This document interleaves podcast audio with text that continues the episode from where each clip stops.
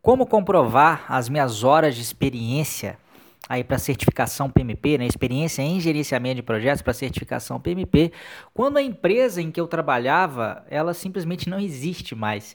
Esse é o tema do nosso Uma Dica por Dia de hoje, essa sexta-feira, dia 23 de junho. É, e essa foi uma dúvida que eu recebi de um, de um aluno que terminou de fazer o meu curso. Ele está preenchendo a sua candidatura, né, para poder enviar lá para o PMI para poder fazer a prova.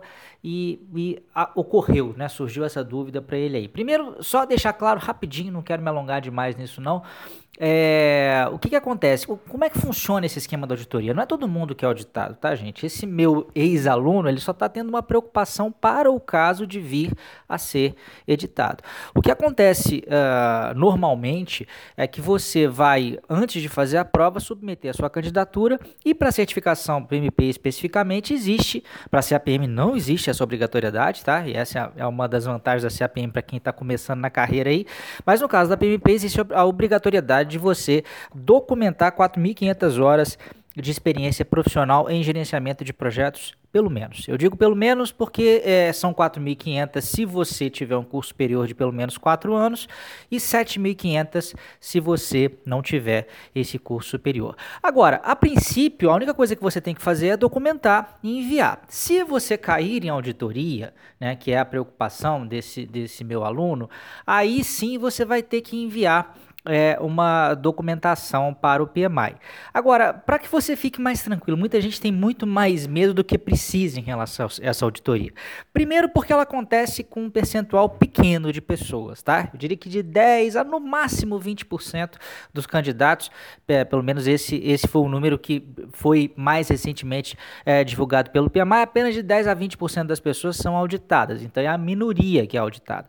E no caso de acontecer a auditoria, primeiro, isso não mata ninguém. Basicamente, você não tem que enviar nenhum documento de projeto, você não tem que ter nada escrito em carteira de trabalho que você é uh, gerente de projetos, nada disso. Não precisa mandar plano de projeto, não precisa mandar TAP. É, é, a, a, a comprovação, basicamente, é ter uma pessoa um ser humano que vai avalizar, que vai dizer o seguinte: olha, de fato, isso que o fulano de tal escreveu aqui, essa experiência que ele teve nesse projeto e nesse outro projeto aqui, isso é verdade.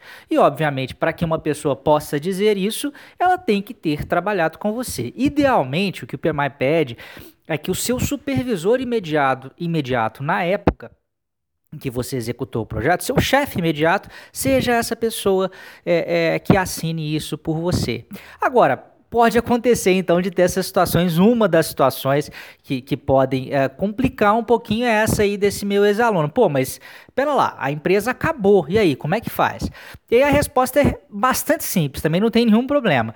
O que o PMI diz nesses casos é: bom, a empresa acabou, mas é provável que aquela pessoa, que era o seu chefe imediato na época, ela ainda exista. Né? Essa pessoa não trabalha mais nessa empresa que acabou, mas, que, mas pode estar trabalhando numa outra empresa. Né? Basta você contactar então essa pessoa, essa pessoa vai fazer essa assinatura. Basicamente, ela não tem que criar documento nenhum, tá, gente? Os dados que você enviou para o PMI inicialmente, o PMI vai gerar alguns PDFs com as exatas informações que você prestou em relação àquele projeto.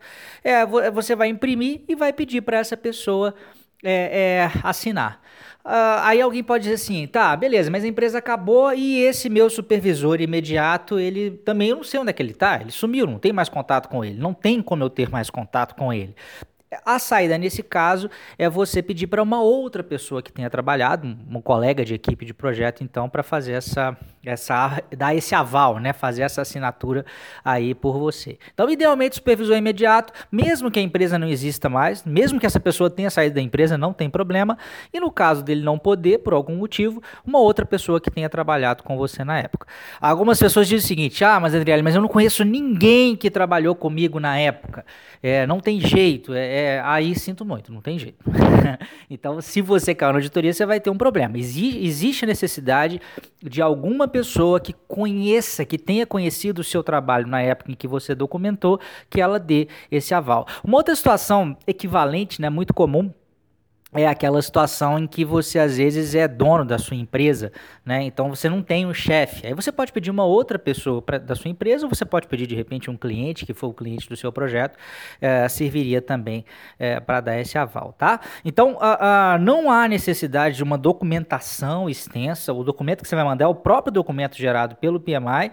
É preciso só recolher a assinatura de uma determinada pessoa. E, e aí, infelizmente, nesse caso, precisa de ter alguém para dar dar esse testemunho. Agora, isso só em caso de auditoria, pelo amor de Deus, gente. Isso é a minoria dos casos. Na grande maioria das situações, você vai simplesmente documentar a sua experiência relacionada a gerenciamento de projetos. Isso também é só para certificação PMP. Certificação CAPM não precisa é, desse processo todo, você consegue é, atender os pré-requisitos só com um curso na área de gerenciamento de projetos, tá bom? Espero que tenham gostado. Voltamos né, com o assunto de certificação, porque isso aconteceu.